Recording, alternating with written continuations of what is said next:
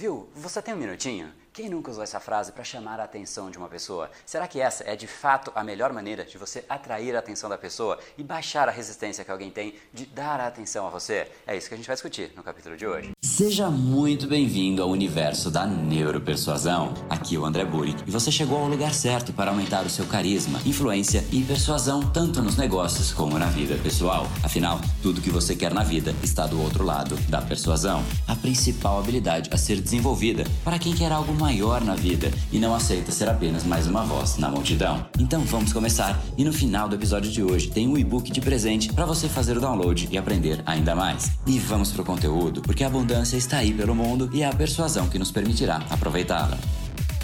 Fala pessoal, André do Brain Power, Academia Cerebral, criador do método Neuropersuasão. E esse é mais um dos capítulos diários da série Neuropersuasão, para você aprender uma nova ferramenta, colocar em prática e se tornar uma pessoa muito mais impactante, muito mais influente. E hoje a gente vai falar sobre a melhor maneira de você chamar a atenção de uma pessoa. Muitas vezes você está andando na rua e alguém para e fala, você tem um minutinho? O que, que significa você tem um minutinho? Significa que você tem tempo de sobra. Será que as pessoas têm tempo de sobra? Será que essa é a melhor maneira de você chegar numa pessoa? Muitas vezes, quando você pede tempo da pessoa, o que você está oferecendo para ela é um caminho para ela perder o tempo dela. Será que alguém vai gostar disso? Falar no diminutivo, que é só um minutinho, não vai ajudar em absoluto. Você simplesmente está falando, você tem um tempo a perder e isso tende a não te ajudar no processo. Você deve se lembrar que quando você quer chegar numa pessoa, quando você quiser persuadir, influenciar, cativar uma pessoa, o que você precisa em primeiro lugar é demonstrar que você não é um risco. Se a pessoa entende que você é um risco, a primeira coisa que ela quer é se defender, é se fechar de você, sair de perto, porque realmente você está representando algo que não é positivo para ela. E quando a gente fala de risco, risco não necessariamente é somente o risco físico,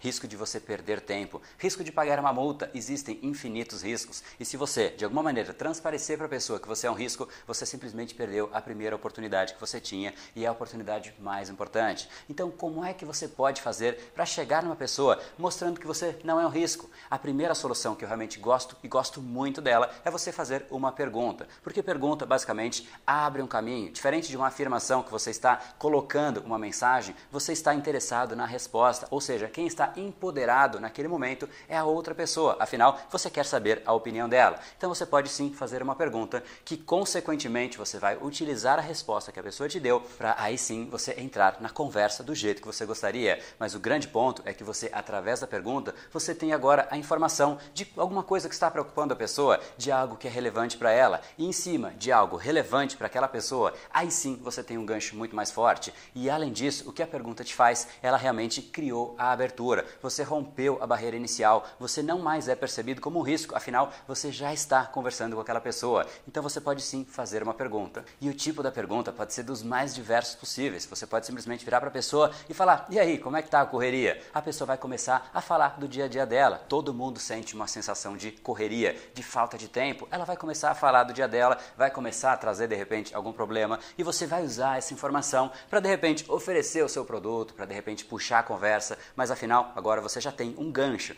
Esse então é o primeiro caminho e é um dos caminhos que eu gosto mais fazer a pergunta. Segundo caminho, segunda alternativa é você ir direto ao ponto. Ao invés de falar, você tem um minutinho, a pessoa vai te responder sim ou não. Muito mais provavelmente ela vai te dizer não. Mas é porque eu queria te falar uma coisa que é muito importante para você.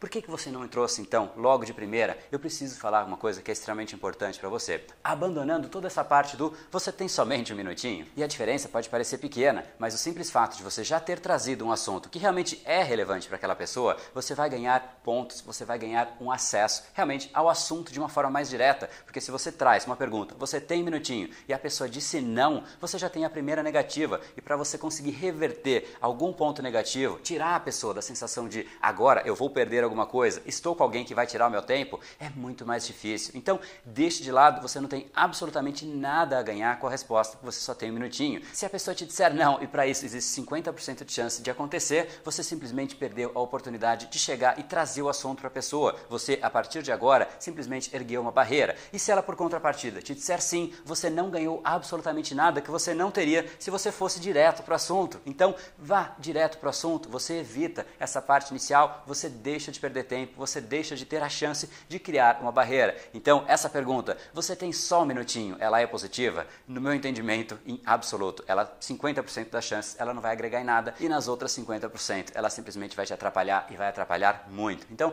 tome bastante cuidado com isso. Se você quiser chegar numa pessoa para trazer algo que é relevante para você, você tem a chance de ir direto ao ponto ou então fazer uma pergunta se você sentir que você não tem a entrada necessária e eu gosto bastante desse caminho da pergunta.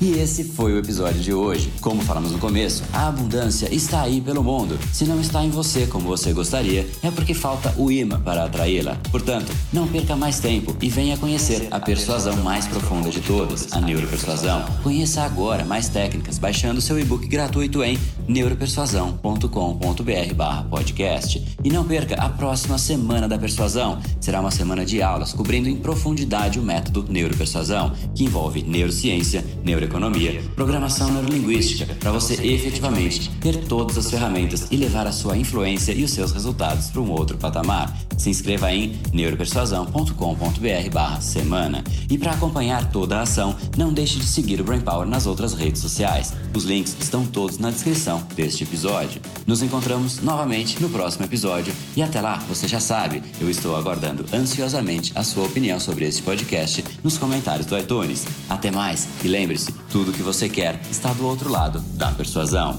Um oferecimento de Brain Power, a sua academia cerebral. No brain, no gain.